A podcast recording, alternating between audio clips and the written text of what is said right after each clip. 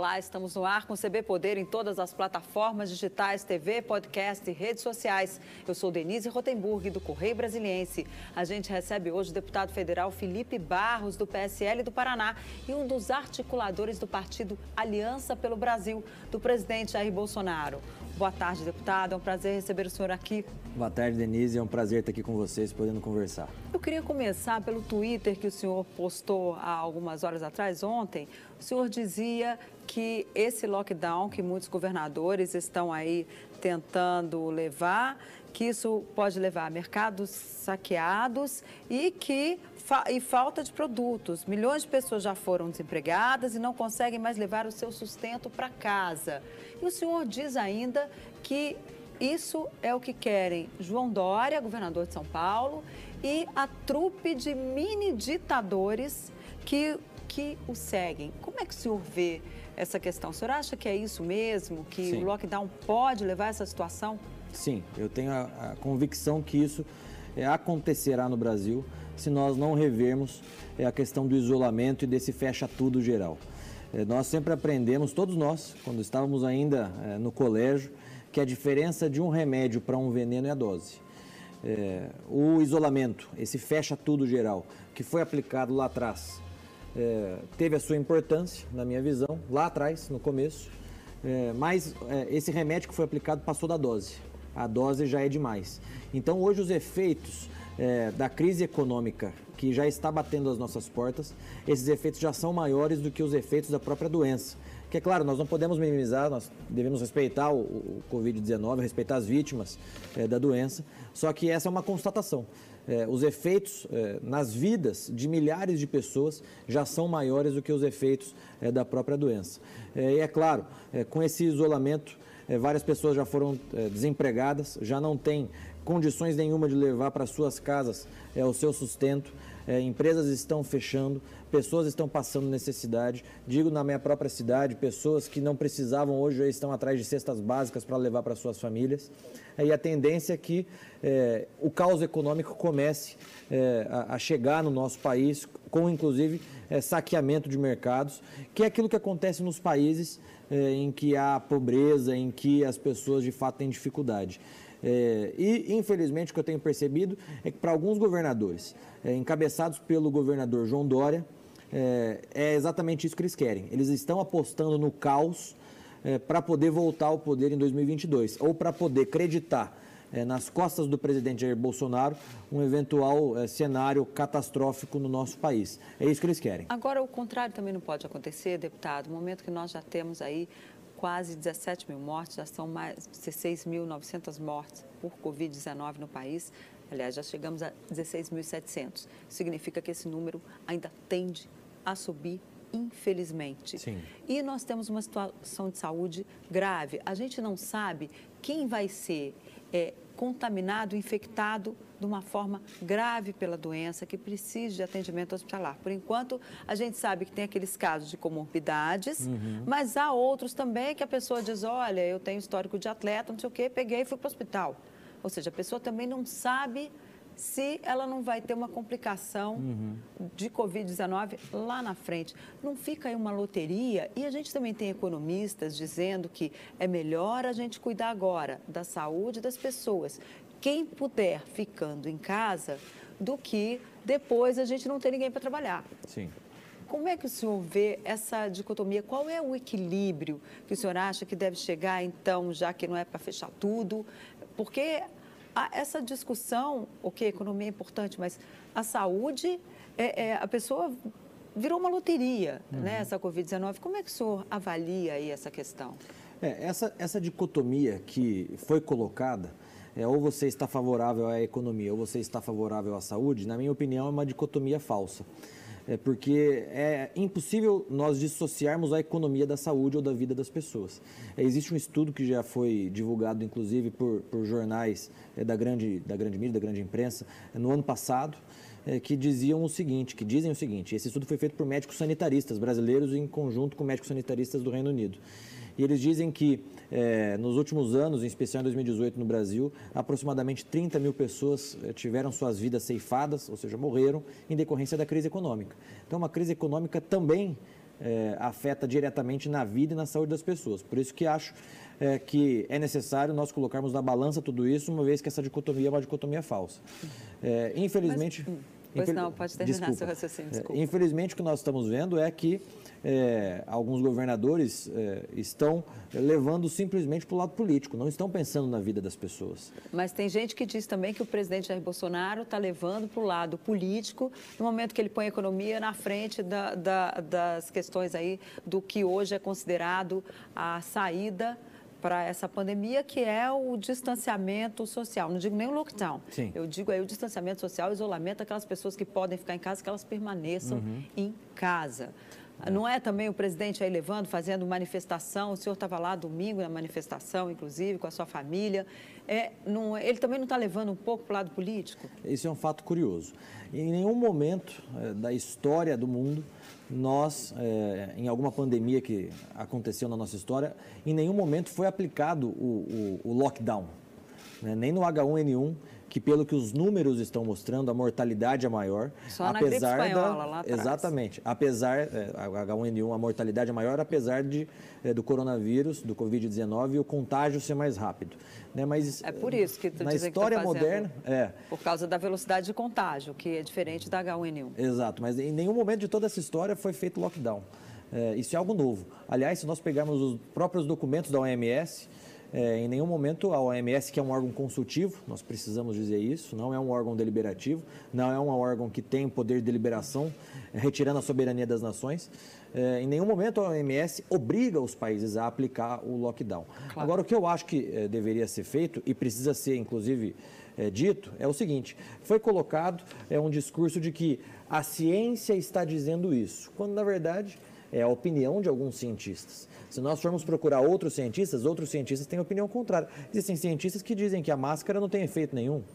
É, outros dizem que não, é importante usarmos a máscara, mantermos uma distância entre um, um e outro. Então, é, em primeiro lugar, é, é na minha visão, é preciso a gente é, desmontar esse discurso de que é, estamos do lado da ciência. Por exemplo, o ministro Mandetta, ex-ministro Mandetta, né, o presidente Bolsonaro demitiu a ciência. É, é, é, o, é, o, novo autoritarismo moderno, na minha visão, essa fala do, do ex-ministro Mandetta. Ele está se colocando, ele personifica a ciência. Isso é falso, é, isso é uma mentira. Existe divergência da ciência e isso faz parte da ciência. Né? Então, veja, se existe essa dúvida, se existe, se não existe um consenso científico sobre esses temas, vamos tomar a cautela necessária? Então, vamos todos usar máscara, é, vamos vamos retornar às nossas vidas normais, vamos colocar álcool gel, vamos tomar todas as cautelas necessárias, como foi feito na época do H1N1, por exemplo. É, Mas a, é isso que eu tenho defendido. hoje nós temos remédio, né? Um Sim. remédio eficaz, que é o Tamiflu. Agora, para a Covid-19, ainda não tem um remédio que funcione para todo mundo. Sim, é, mas veja... É, e nem uma vacina. É, ainda, né? Apesar da cloroquina é, tem efeitos... Está, a realidade está nos comprovando que a hidroxicloroquina é, tem efeitos é, que também há pessoas. controvérsias, né? Tem pois é. cientistas é. que defendem, é. outros dizem que não. Enfim, também Exatamente. é um assunto então, é isso, polêmico. É isso que eu tenho chamado a atenção, é porque é, a ciência não tem é, um consenso sobre todas essas matérias que nós estamos discutindo: hidroxicloroquina, a máscara, o lockdown, o isolamento. Né? O fato é o seguinte: nós vamos ficar parados até quando? É, porque já se fala, é, não, vamos ficar parados até setembro o Brasil não vai aguentar. As pessoas já estão passando fome. Então, é, por que não retornarmos? Por exemplo, na minha cidade, Londrina, é, uma média de 40% dos leitos estão ocupados. É, e está caindo esse número. É, é, então, por que a gente não começa a flexibilizar nessas cidades, nesses estados com em que o número necessárias. com todas as cautelas necessárias? Porque não, não há diferença entre o comércio abrir com toda a cautela necessária, mantendo o isolamento, e sendo que o comércio, o mercado, por exemplo, as farmácias já, já, estão abertas. Então a máscara ela é eficaz ou não? Porque está sendo eficaz nos mercados e nas farmácias. Uhum. Por que não abrir, não flexibilizar o resto do comércio naquelas cidades em que o número é, do, de leitos ainda é um número é, baixo de utilização desses leitos? É isso que eu tenho defendido. Nós não podemos tratar o Brasil é, como um todo de uma maneira é, única. Nós precisamos é, enxergar a realidade local. Agora, muitos prefeitos têm medo de flexibilizar o comércio por conta do Ministério Público. Mas é muito confortável para um promotor que recebe 52 mil reais por mês é, decidir sobre o lockdown, porque o promotor vai continuar recebendo seu salário no final do mês. Agora, o comerciante, o seu Zé, que tem a padaria, está falindo. Não, o seu Zé da padaria, a padaria está funcionando.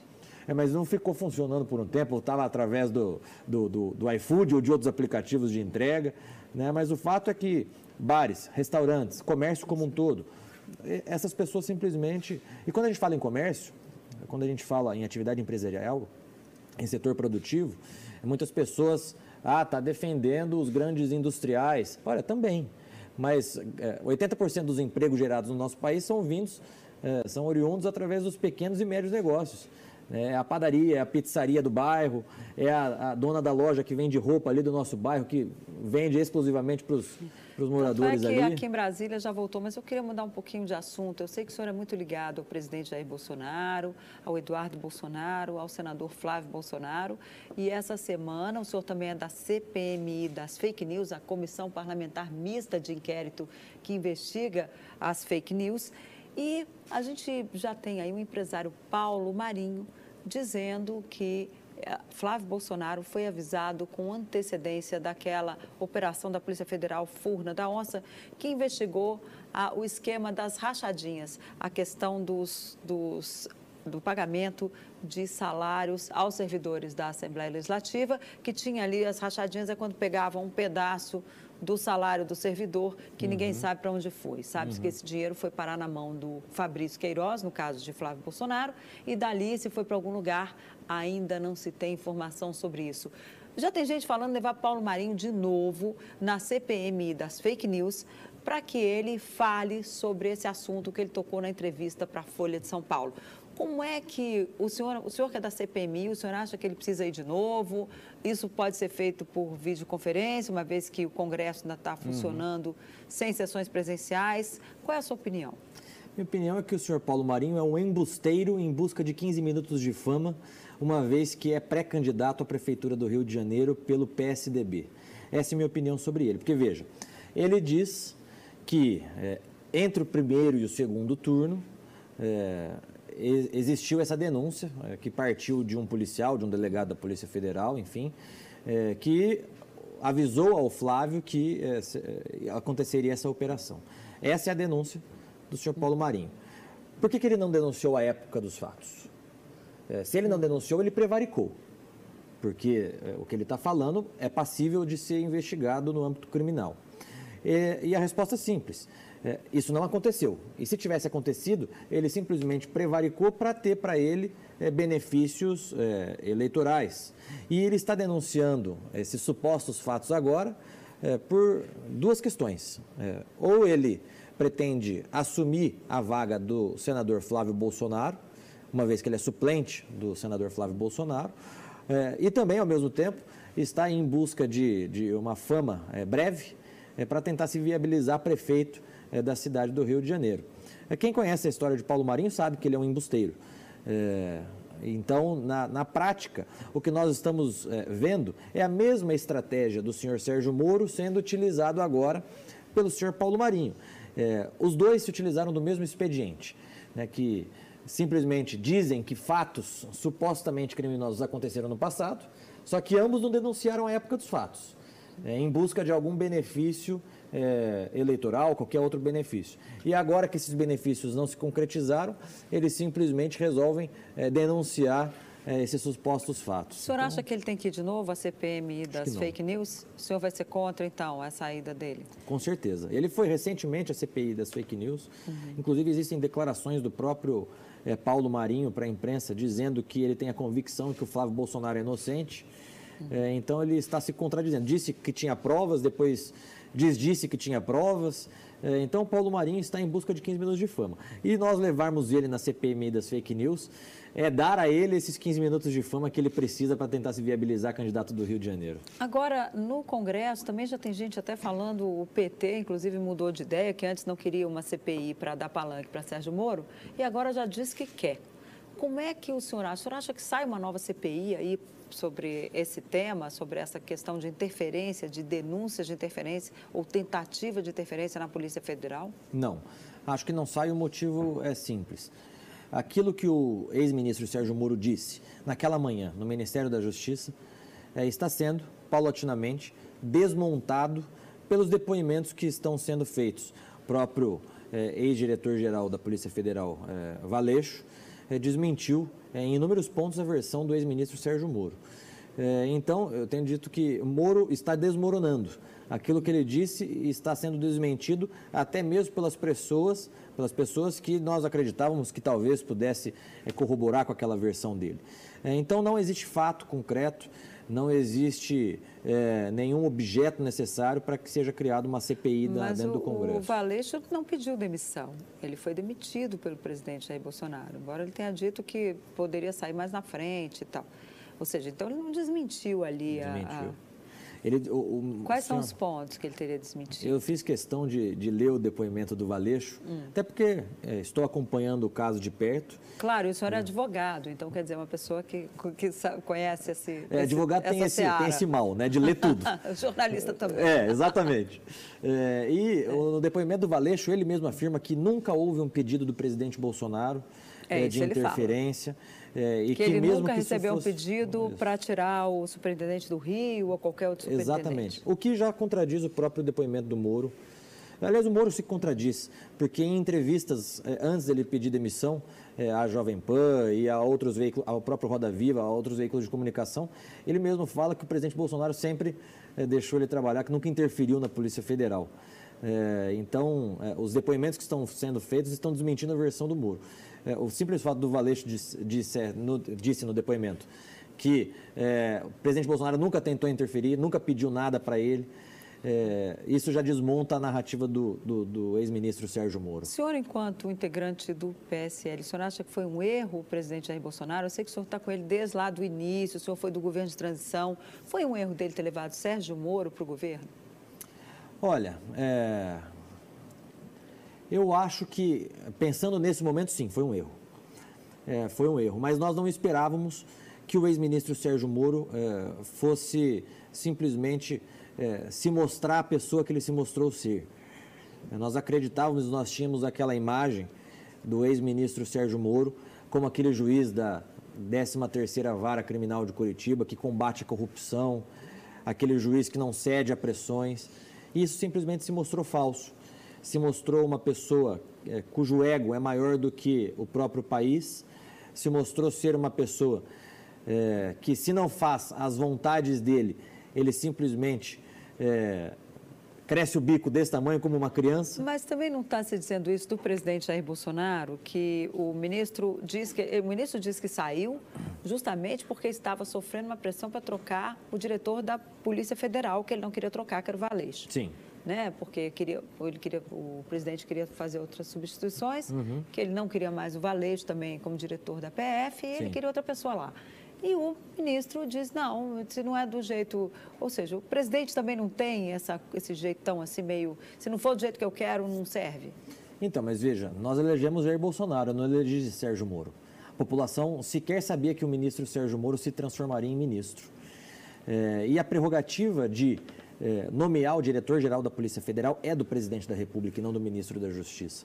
Então, veja, na prática, quem estava é, concretizando uma interferência indevida na Polícia Federal era o ministro Sérgio Moro, porque no começo do mandato, o presidente Bolsonaro, mesmo sendo uma prerrogativa, uma competência dele, ele abriu mão dessa prerrogativa e passou. Ele deu carta branca. Deu carta branca. O, Isso. o ministro Sérgio Moro teria ali todo, toda a liberdade de montar sua equipe. Exatamente. O Sérgio Moro simplesmente fez isso. É, tentou, inclusive, nomear pessoas cuja ideologia política é completamente diversa da do presidente. É a Ilona, que deu, à época, Foi. é uma confusão, é, ela é muito crítica ao presidente, desarmamentista, que foi uma bandeira do presidente Bolsonaro. Mas o fato é que o presidente abriu mão dessa competência, dessa prerrogativa dele e passou essa prerrogativa para o ministro Sérgio Moro. É, e no momento que o presidente quis tomar para si a sua prerrogativa constitucional, o ex-ministro Sérgio Moro simplesmente disse que não iria aceitar. Então, na prática, quem estava interferindo indevidamente na Polícia Federal era o ministro Sérgio Moro. Nós precisamos perguntar a quem ministro Sérgio Moro, ex-ministro, estava obedecendo. Quais os interesses dele em manter é, a sua interferência indevida na Polícia Federal? Essas perguntas precisam ser respondidas. Bom, mas ele tem dito que ele não estava interferindo, né? E, e, Mas estava, um porque veja, porque veja, ele nomeou o diretor-chefe da Polícia Federal. E quando o presidente Bolsonaro quis nomear uma outra pessoa, ele não quis aceitar. Então, na prática, ele estava interferindo, ao simplesmente querer deixar o, o diretor-geral na Ok. indicação dele. Ok, nós vamos para um intervalo, um minutinho, a gente volta com mais CB Poder, que hoje recebe o deputado federal Felipe Barros, do PSL do Paraná.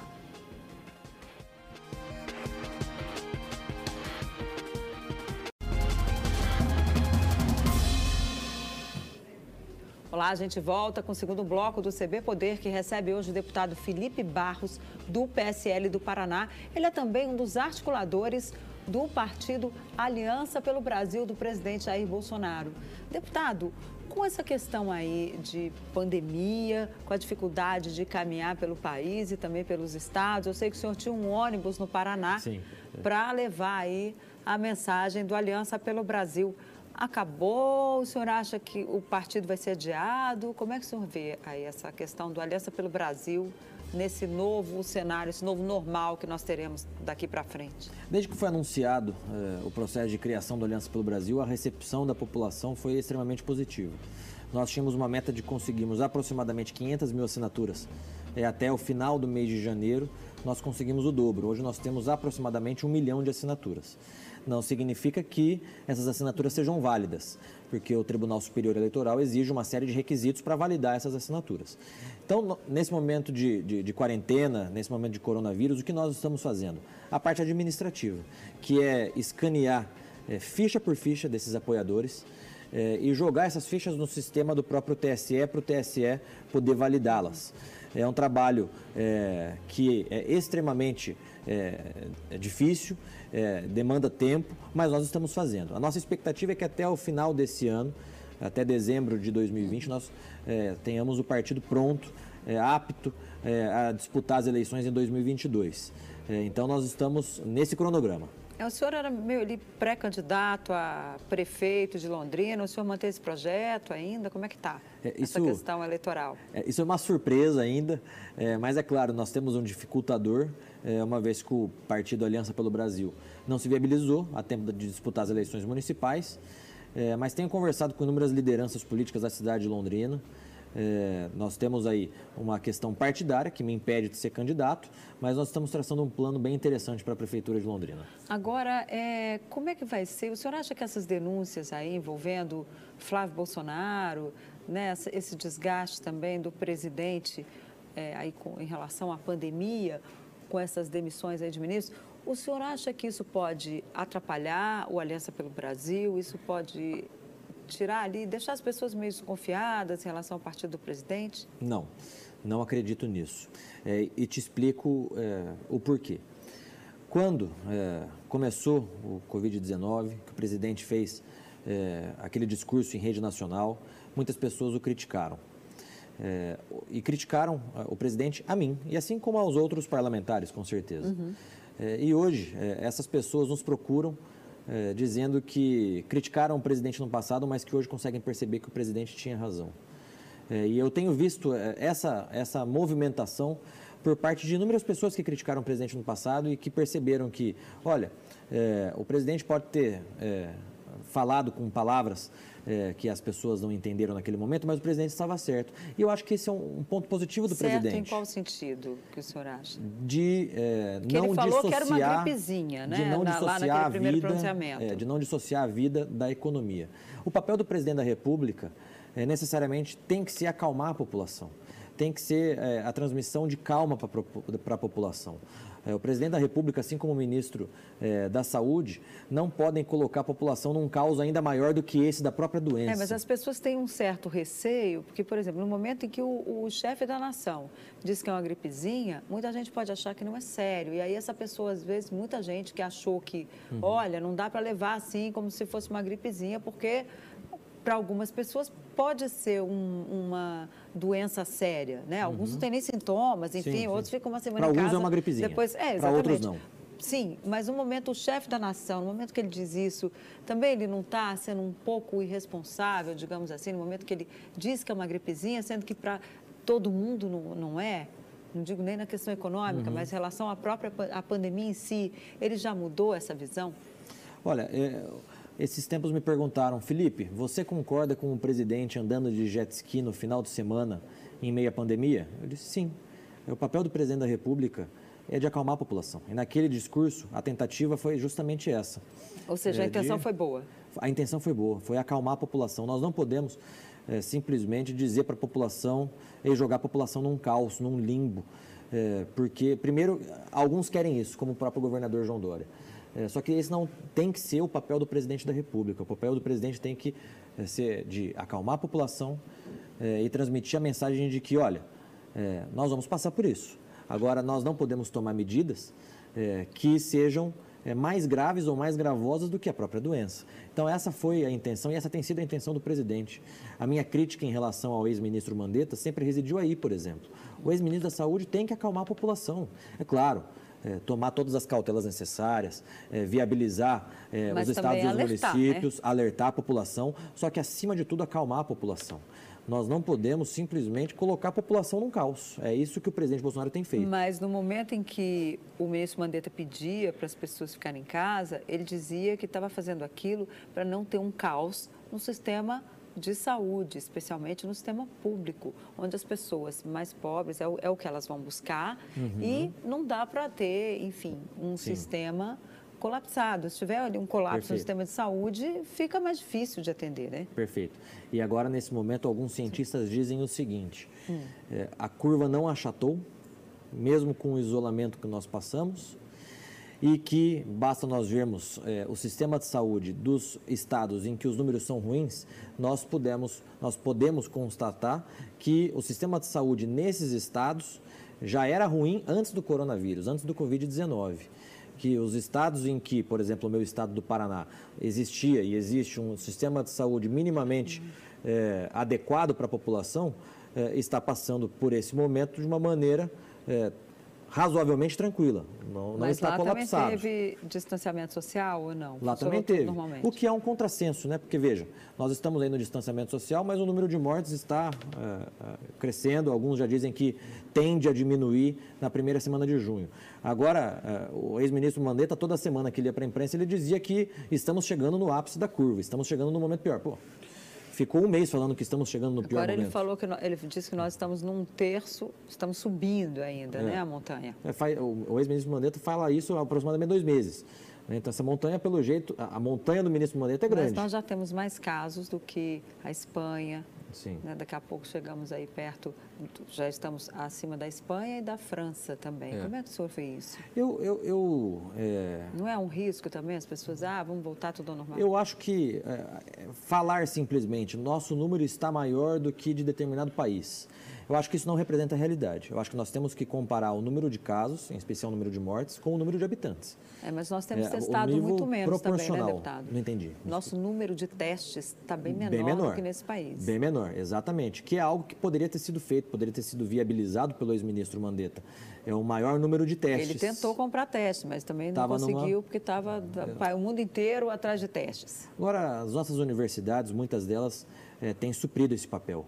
Né? Nós vemos hoje universidades é, estaduais, federais ou até mesmo particulares tentando viabilizar é, testes é, rápidos, que é, é ao que nós temos visto é, no mundo todo, é o grande diferencial no combate ao Covid-19. Por falar, falar em universidade, eu lembrei do Fundo Nacional de Desenvolvimento da Educação, que ontem recebeu aí um egresso do Centrão, indicado pelo Centrão para diretor de ações educacionais do Fundo Nacional de Desenvolvimento da Educação. Uhum. Como é que o senhor vê essa aproximação aí do presidente Jair Bolsonaro com o Centrão, uma vez que parece que quem chegou primeiro vai ficar para depois? Porque agora a ideia é estender o tapete vermelho do governo, o tapete azul no caso, né? Porque o presidente não gosta é. muito da, da cor vermelha. Nem eu. Para o Centrão, aqueles partidos que participaram aí de todos os governos. Eu acho isso natural. Inclusive, é, sempre defendi que isso tivesse acontecido desde o ano passado. É, Por que, que o senhor acha que tinha que.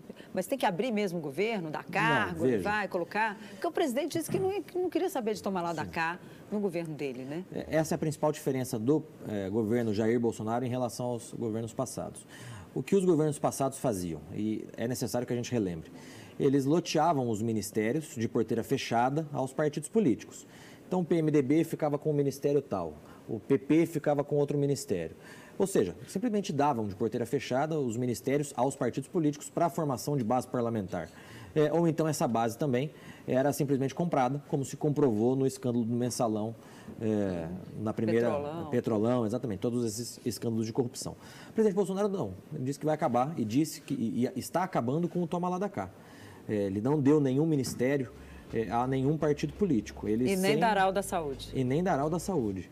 É, ele escolheu a dedo é, todos os ministros e os ministros tiveram a autonomia de escolher o seu primeiro escalão. É, nós temos cargos de terceiro, de quarto escalão, cargos, por exemplo, do Ministério da Saúde, que ficam nos estados, que na prática não coordenam, na prática não decidem sobre a vida política do Ministério. Esses cargos, ao contrário do que parte da imprensa está veiculando, é, sempre tiveram é, uma, uma, uma orientação política, principalmente dos parlamentares daquele Estado. É, explico por quê. Porque eu, deputado Felipe, é, não posso apresentar ao presidente da República o currículo de uma pessoa técnica. Esse é o primeiro pré-requisito que o presidente sempre pediu. É, eu, por exemplo, tenho amigos que são médicos que podem muito bem ocupar determinada pasta é, da saúde no meu estado.